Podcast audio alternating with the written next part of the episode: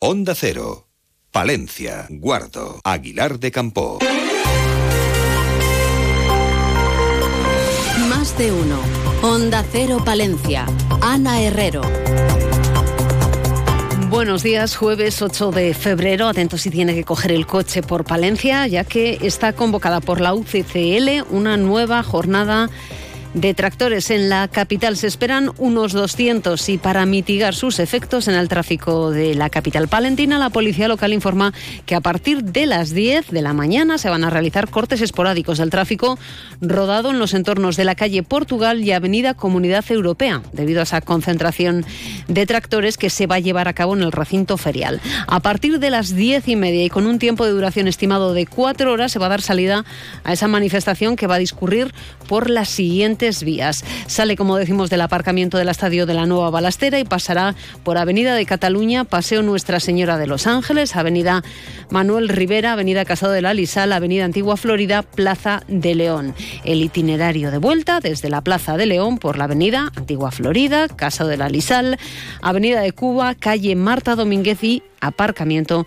del estadio de la Nueva Balastera. Ayer UPA Palencia celebraba su comité provincial y en él su secretario provincial, Las Donis, afirmaba respetar las convocatorias sin, sin previa autorización, como la tractorada del martes, pero recuerda el trabajo que de forma diaria realizan las organizaciones agrarias en defensa del campo. Otra realidad es el respeto a todos los demás que convoquen cualquier otra cosa en el bien eh, y para el bien del sector de los agricultores y los ganaderos, porque creemos que cuantas más personas descubran que es bueno la reivindicación, mejor nos irá en este sector.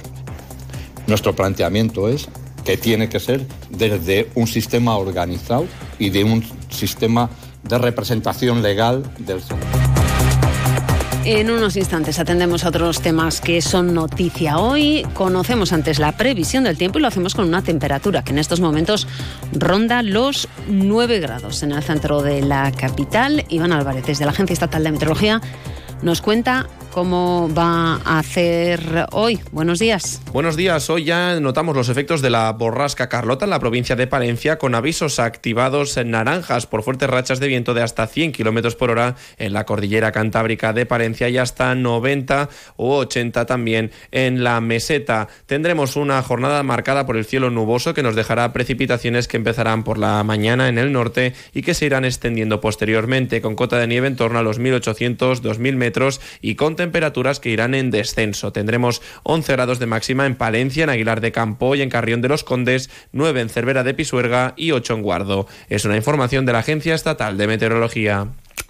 Y hace varias semanas la alcaldesa de Palencia ya avanzaba en estos micrófonos que iba a solicitar una reunión al ministro de Transportes para abordar diferentes cuestiones relativas a la capital palentina. Ayer Miriam Andrés confirmaba que esa carta ha partido ya en dirección al ministerio. Un poco esta problemática con Adif la problemática del soterramiento, no para que nos dé una solución ya, pero para que vayamos hablando sobre ello.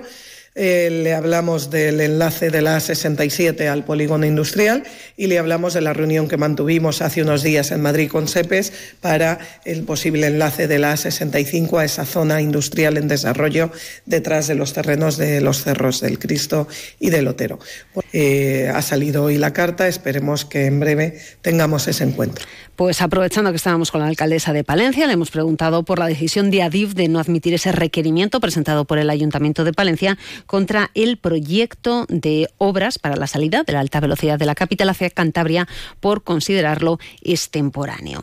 Andrés nos cuenta que han trasladado esta decisión al asesor jurídico del Ayuntamiento al respecto de este asunto, quien ahora debe poner por escrito un informe de sostenibilidad de la pretensión. La alcaldesa es clara si el informe dice que el requerimiento no es extemporáneo, se acudirá a los tribunales, pero si el informe confirma que lo es, el ayuntamiento no va a acudir a los tribunales a malgastar el dinero de los palentinos para colocarse una medalla política. Informe diga que es extemporáneo, que realmente tiene razón o está muy bien documentado jurídicamente.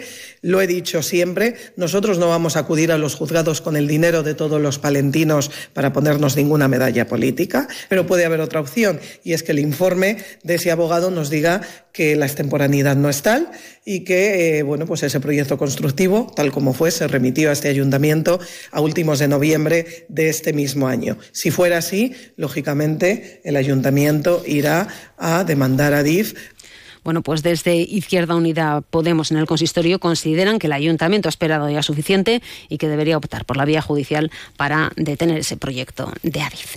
Y ayer precisamente en el ayuntamiento se presentaba el programa de actos con motivo del carnaval, carnaval una programación que dará comienzo el sábado 10 de febrero y va a finalizar el día 14. El sábado va a tener lugar el gran desfile. Se espera una participación de unas mil personas. Saldrá a las seis y media de la Plaza de León para finalizar en el Parque del Salón. Desfile que contará con cuatro carrozas, tres espectáculos de animación, dos batucadas y charangas.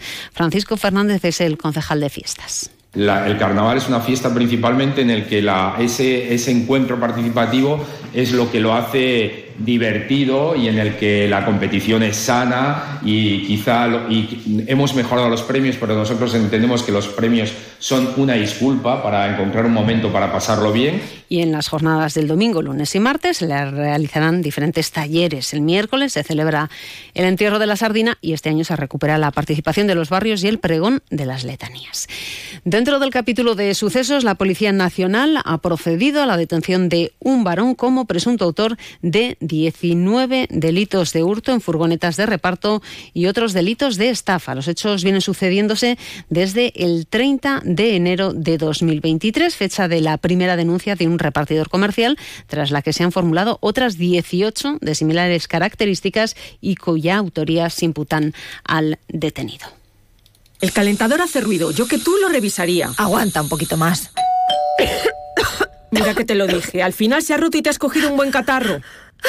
Con tu boca pasa lo mismo. Postergar un tratamiento solo trae peores consecuencias para tu salud oral y general. Cuida tu boca. Construye un futuro saludable. Colegio de Odontólogos y Estomatólogos de la Octava Región. 8 y 27 minutos. Ecologistas en Nación informa de que la audiencia provincial ha confirmado el archivo de la causa contra el director del Parque Natural Montaña Palentina y la directora de la Reserva Regional de Caza de Fuentes Carrionas por la muerte de una osa en una cacería de jabalí en Ventanilla en noviembre de 2020. Y seguimos mirando de, y hablando de nuestro mundo rural. Onda Cero con el mundo rural palentino. En Onda Cero hablamos de nuestros pueblos, de sus gentes e iniciativas. Lo hacemos de la mano de la Diputación, que ha entregado los séptimos premios y más de más y generando valor rural, unos galardones que conceden junto con la Universidad de Valladolid y el campus de la Ayutera con el objetivo de fomentar la competitividad empresarial y el emprendimiento en el medio rural. Agrobarcenilla ese le ha conseguido el primer premio, Bodegas Carro Prado el segundo y el proyecto Ciencia 109 dos Accessit. En total se han presentado ocho proyectos en un programa que busca reconocer el trabajo en proyectos de investigación en el medio rural. Así lo destacaba la presidenta de la institución provincial Ángeles Armisen. Diputación y Parque Científico desde el principio sabían y sabemos, somos muy conscientes que tenemos que ir de la mano por dos motivos. Para ser motor de conocimiento también de transferencia de conocimiento y también para aprovechar el talento, ese talento que se forma sin duda en el campus de Palencia. Y además eh, nos despedimos hoy contándoles que el fútbol palentino despide a una de sus leyendas, Mario Cano, uno de los jugadores más destacados del Palencia Club de Fútbol y del Club de Fútbol Palencia, que ha fallecido a los 66 años de edad debido a un infarto. El funeral se celebrará hoy a las 12 en la iglesia parroquial de la Virgen del Carmen, aquí en la capital. Y ya saben que la actualidad local y provincial vuelve a las 12 y 25 en más de uno Palencia. Julio César Izquierdo, hoy con qué protagonistas. El campo de nuevo será protagonista en más de uno Palencia en esta mañana en la que conversaremos con la diputada del Partido Popular. Milagros eh, Marcos, que estará aquí en los estudios de, Onda Cero. También hablaremos de cuestiones eh, vinculadas a la literatura con la profe de los libros, con Chalo Bejón y con un invitado, Javier Pinar. Y hoy, especial gabinete, especial carnaval, con Abraham Nieto, 12 y 25, Radio Cercana. Muy buenos días. Terminamos el repaso a la actualidad local y provincial. Alcanzamos ya las ocho y media. Pasen un buen día. Son las ocho y media, son las siete y media de la mañana en Canarias.